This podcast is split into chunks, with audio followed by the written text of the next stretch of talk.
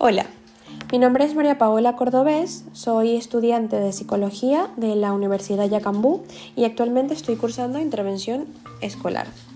Durante este podcast hablaré sobre las habilidades cognitivas y el desarrollo sociocultural de la teoría de Led Vygotsky.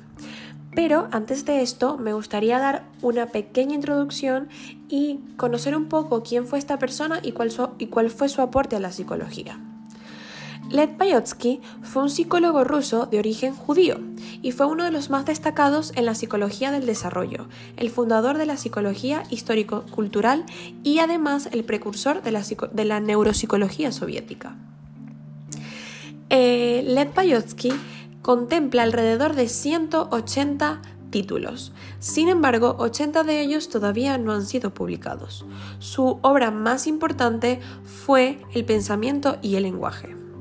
En, los textos de Vygotsky se encuentran presentes varios conceptos de especial relevancia que constituyen sus posiciones teóricas, tales como herramientas psicológicas, mediación e internalización. Uno de los más importantes conceptos sobre el cual él trabajó fue la zona de desarrollo próximo, el cual se engloba dentro de su teoría sobre el aprendizaje como camino hacia el desarrollo.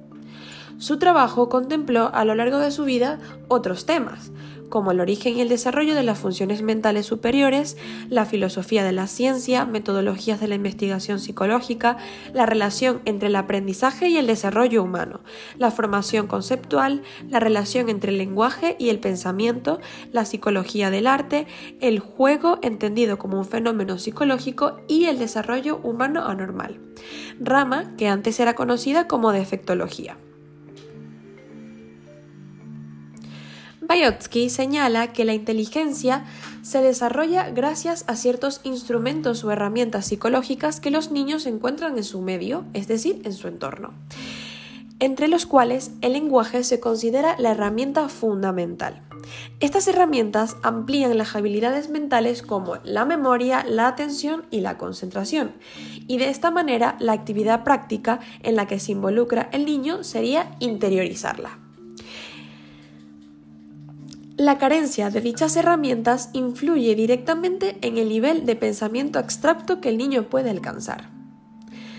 Tras esta breve introducción sobre quién fue este gran psicólogo, eh, es necesario comenzar diciendo que la teoría sociocultural de Vygotsky es una de las bases del constructivismo, ya que ésta plantea que los niños construyen su propio esquema a partir de la información que reciben.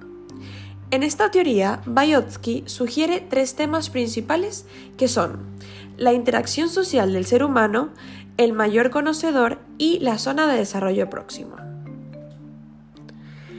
La teoría sociocultural del desarrollo cognitivo de Vygotsky se centra en las importantes contribuciones que la sociedad hace al, al desarrollo del individuo. Esta teoría enfatiza en la interacción entre las personas en desarrollo y la cultura en la que viven. Además, esta teoría sugiere que el aprendizaje humano es en gran medida un proceso social y su enfoque se centra en cómo las creencias y actitudes impactan en el modo de llevar a cabo las instrucciones y el aprendizaje. Al igual que Piaget, Vygotsky afirmó que los bebés nacen con habilidades básicas para el desarrollo intelectual. Y, según estas funciones mentales, son atención, sensación, percepción y memoria. Y serán a través de la interacción con el entorno sociocultural que estas funciones se desarrollen en procesos y estrategias mentales más sofisticados y efectivos a los que se refiere como funciones mentales superiores. En este sentido, Vygotsky considera que las funciones cognitivas se ven afectadas por las creencias, los valores y las herramientas de adaptación intelectual de la cultura en la que se desarrolla una persona, y por tanto se determinan socioculturalmente. De este modo, las herramientas de adaptación intelectual varían de cultura a cultura. Entonces, la pregunta sería, ¿cómo se podría aplicar esta teoría en el ámbito educativo. Pues Bayosky creía que los educandos aprenden de manera más eficiente en un entorno social. Esto ya lo hemos explicado anteriormente. Con lo cual decía que aprender a usar la teoría de desarrollo social de Led Bayotsky es una, en una clase puede ayudar a tus estudiantes a entender las ideas más rápidamente. Con lo cual, él creía que la interacción social juega un papel integral en el aprendizaje y promueve un estilo de enseñanza recíproca, más que el estilo plano basado en la disertación.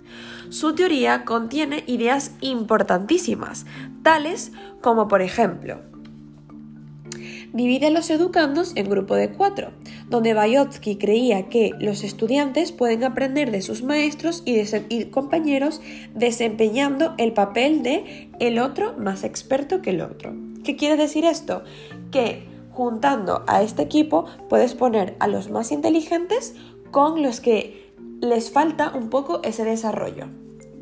Otro ejemplo de esto es cambiar los roles de los miembros del grupo en eh, los educandos eh, para aprender y ocupar todas las funciones deben aprender a desempeñar el papel de el otro más experto dentro de sus grupos.